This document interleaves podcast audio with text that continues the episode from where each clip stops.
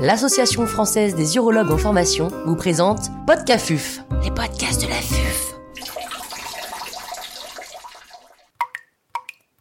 Cet épisode a été réalisé grâce au soutien institutionnel des laboratoires Bayer. L'intervenante n'a pas reçu de financement.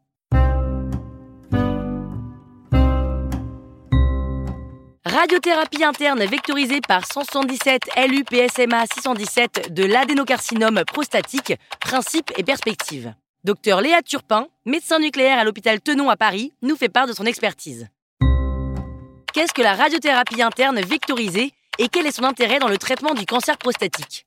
La radiothérapie interne vectorisée consiste en l'administration d'un radiopharmaceutique qui est composé d'une molécule radioactive qui est couplée à un vecteur et qui va aller cibler les cellules cancéreuses. Cette technique est largement utilisée depuis de nombreuses années dans le cadre de cancer thyroïdien avec l'iode 131 qui est la plus connue, mais également dans le cadre de tumeurs neuroendocrines. C'est plus récemment que la radiothérapie interne vectorisée a pu être appliquée au cancer prostatique grâce à une découverte d'une cible thérapeutique qui est le PSMA. Le PSMA, c'est un récepteur membranaire qui est physiologiquement exprimé par les cellules prostatiques saines, mais également par d'autres tissus tels que les glandes salivaires et lacrymales, le cortex rénal ou encore le duodénum. Il est surexprimé par le tissu prostatique cancéreux jusqu'à 1000 fois dans plus de 90% des cancers prostatiques. C'est donc une cible de choix pour un traitement ciblé. On va donc injecter par voie intraveineuse au patient un ligand du PSMA couplé à un atome radioactif, le lutécium 177, qui est un émetteur de rayonnement bêta On comprend donc mieux pourquoi on parle de radiothérapie interne, puisque l'émetteur du rayonnement est introduit directement à l'intérieur du patient. Le ligand du PSMA couplé au lutécium va ensuite se lier au PSMA transmembranaire.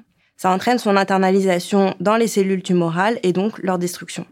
Le rayonnement est donc spécifiquement dirigé dans les cellules tumorales au moyen des vecteurs, d'où le terme vectorisé.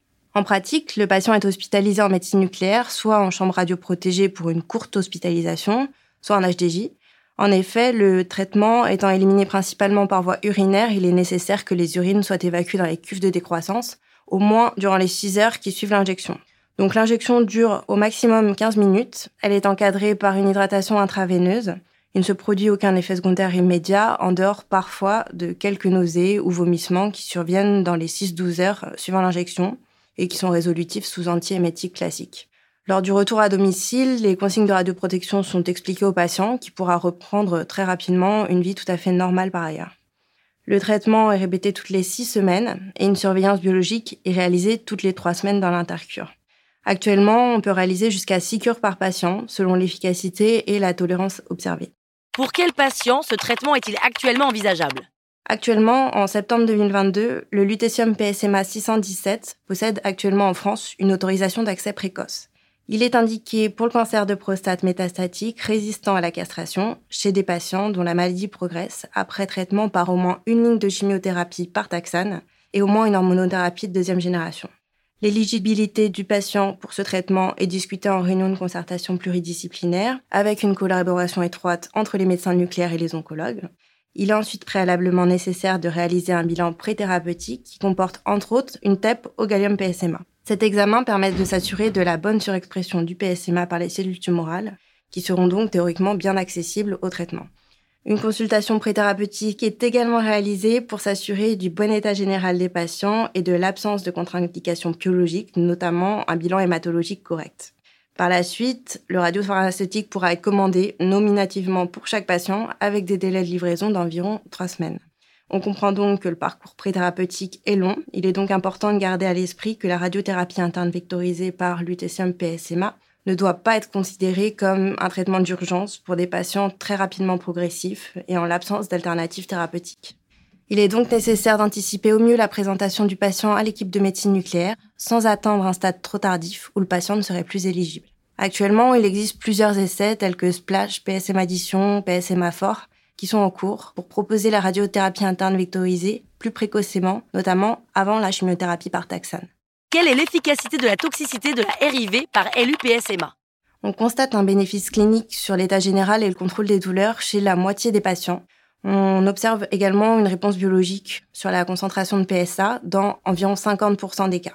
Actuellement, l'enjeu est de trouver des facteurs pronostiques fiables qui permettraient de prédire la réponse euh, des patients au traitement. Concernant la tolérance, l'effet secondaire le plus fréquent est une fatigue transitoire qui est rapportée dans 30-50% des cas, On peut également constater une toxicité hématologique en rapport avec l'irradiation de la moelle, notamment chez des patients qui présentent déjà une atteinte osseuse diffuse et dont la réserve médulaire a été préalablement appauvrie à cause des chimiothérapies. Il s'agit le plus souvent d'anémie, de leucopénie ou de thrombopénie de grade 1-2 qui surviennent de la troisième semaine post-injection à la sixième semaine. En raison de l'expression physiologique du PSMA dans les glandes salivaires, il existe également une fixation du radiopharmaceutique sur celle-ci, ce qui peut provoquer une xérostomie chez 5 à 10% des patients. Elle est le plus souvent transitoire et spontanément résolutive en une à quatre semaines. Au final, on voit que chez des patients correctement sélectionnés, la radiothérapie interne vectorisée par lutécium PSMA représente une bonne option thérapeutique qui peut être efficace et bien tolérée.